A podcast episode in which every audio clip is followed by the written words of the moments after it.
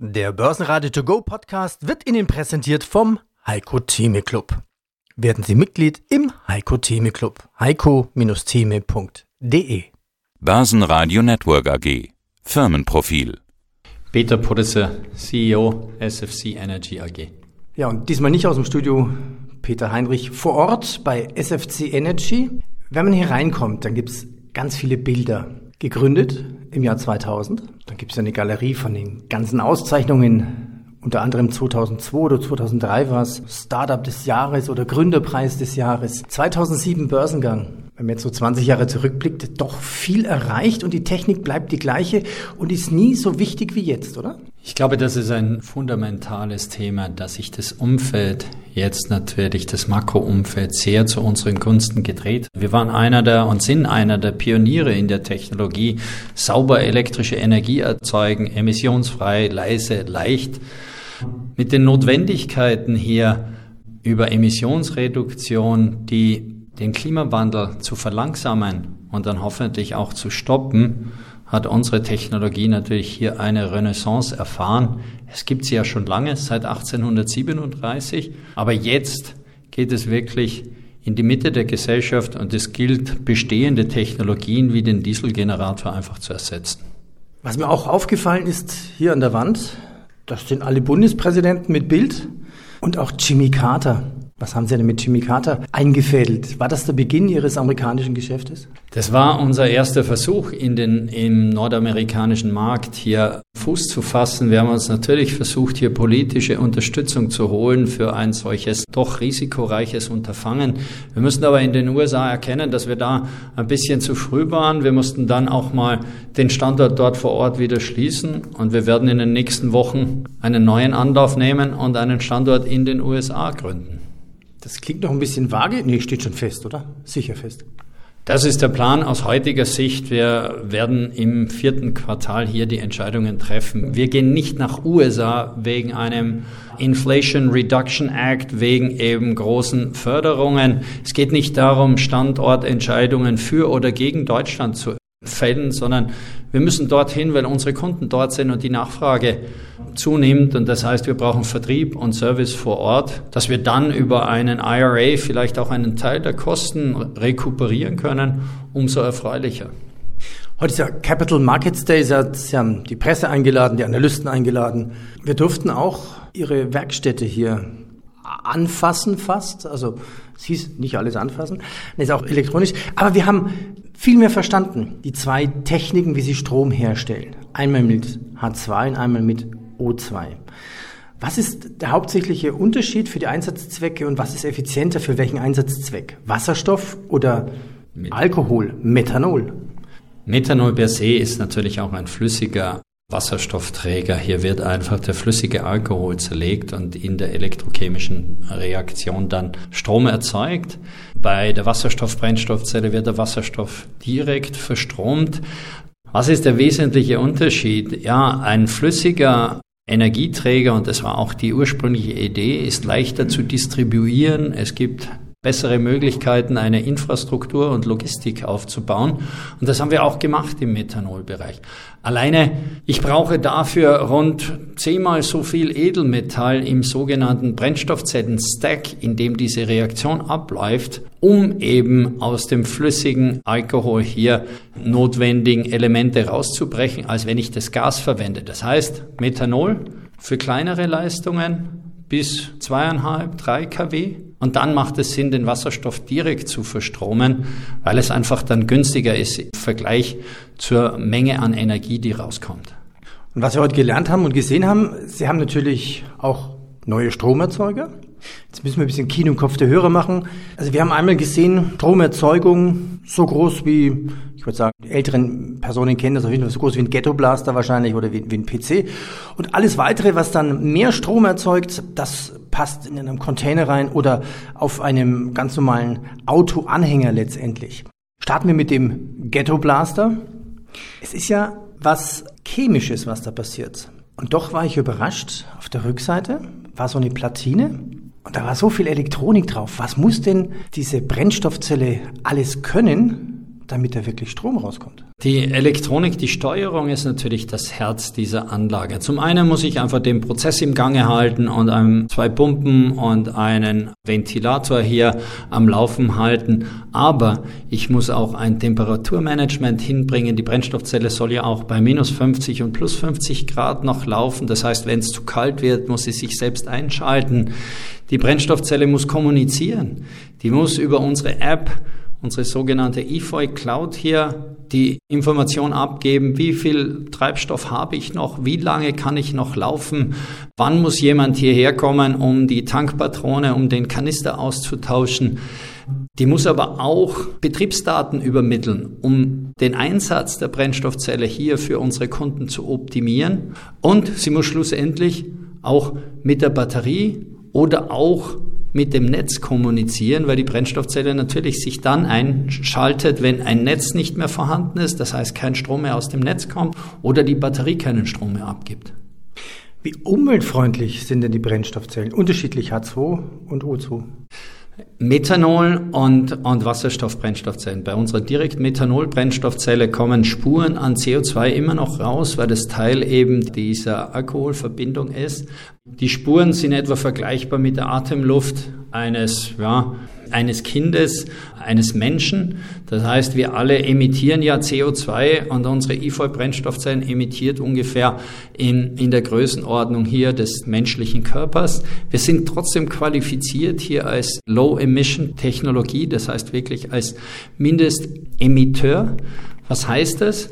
Wir dürfen unsere Brennstoffzellen in Räumen betreiben, wir dürfen sie in Fahrzeugen betreiben. Viele unserer Kunden im Freizeitbereich betreiben sie in Wohnmobilen, im Segelboot, aber auch in Jagd- und Ferienhütten. Die Umweltfreundlichkeit ist aber im Vergleich zur Konkurrenztechnologie zu sehen. Das heißt, wir ersetzen ja üblicherweise einen Generator.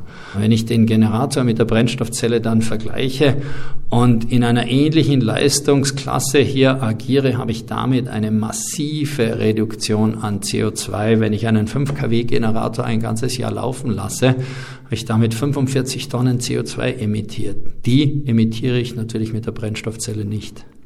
Im Wasserstoffbereich ist es völlig einfach.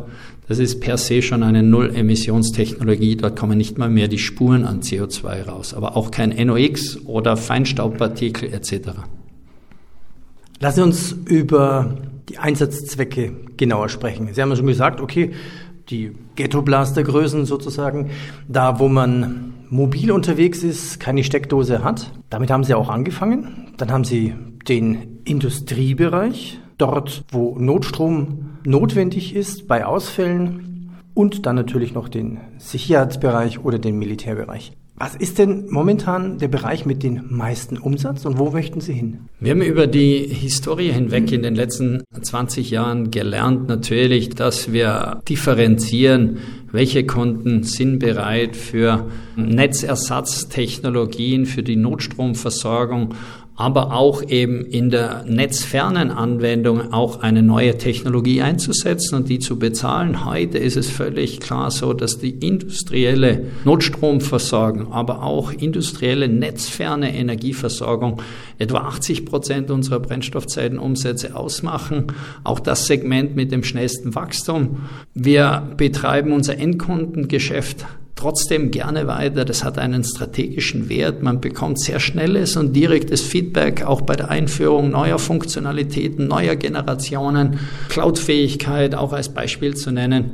Und wir betreiben auch den Bereich öffentliche Sicherheit weiter. Es geht nicht nur um Militärorganisationen, es geht auch Polizei, Sicherheitsorgane, Katastrophenschutz, über dort, wo eben in einer Notsituation elektrische Energie gebraucht wird, ist ein Markt, der hohe Ansprüche stellt, wo wir strategisch sehr viel gelernt haben auf der Qualitätsseite und in der Stabilität des Produktes. Beide Segmente zusammen aber heute nicht mehr als, als 20 Prozent unseres Umsatzes.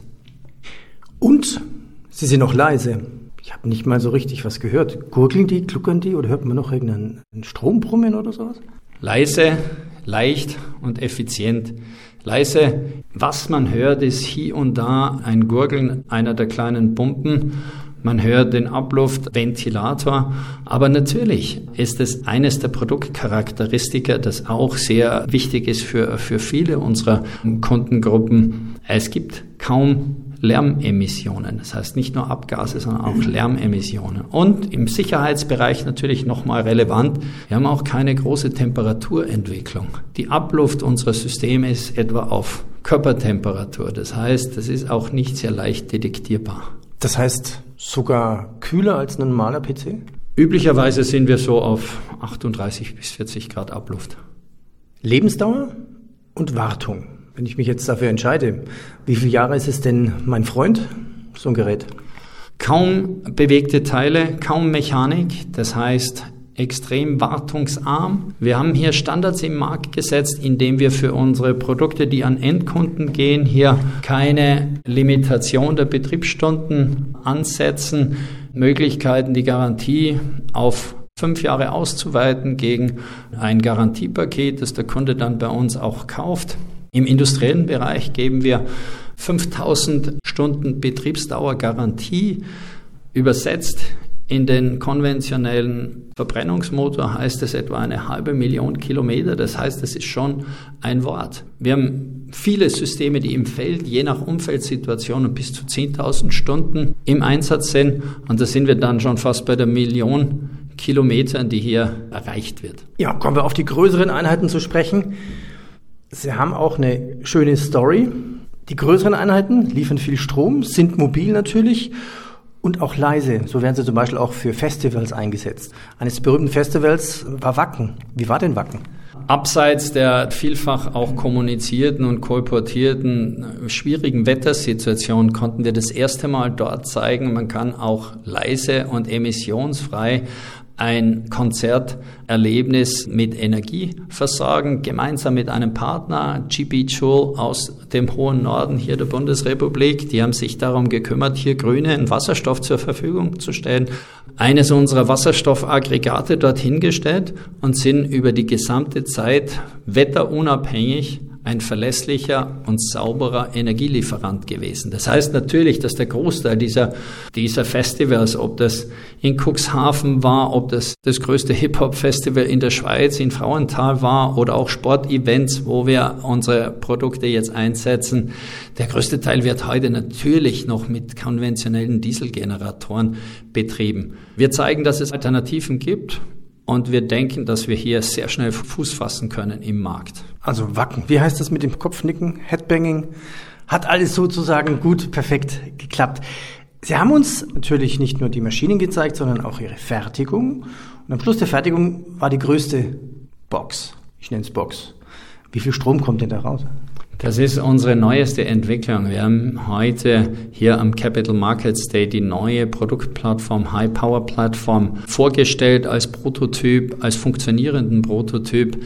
Nominalkapazität hier 50 kW modular aufgesetzt auf 200 kW. Damit gehen wir natürlich in völlig neue Anwendungsfelder. Die, die Zielmärkte sind hier klar. Es geht um die Versorgung von Datencentern, industrielle Notstromversorgung und das alles wieder eben auf nachhaltiger, emissionsfreier Basis. Erste Pilottests im nächsten Jahr und das Produkt wollen wir so etwa in einem Jahr im Markt haben. Wir haben heute schon konkrete Projektnachfragen. Das heißt, wir validieren auch, auch die Nachfrageseite parallel zur Entwicklung. Sprechen wir jetzt, und jetzt wird es natürlich ein bisschen mehr börsentechnisch über die Internationalisierung, über die Strategien. Sie haben jetzt, und wir haben jetzt auch über die Einsatzzwecke gesprochen, aber wer sind eigentlich Ihre Kunden? Sind es Großkunden? Ist es die Telekom zum Beispiel?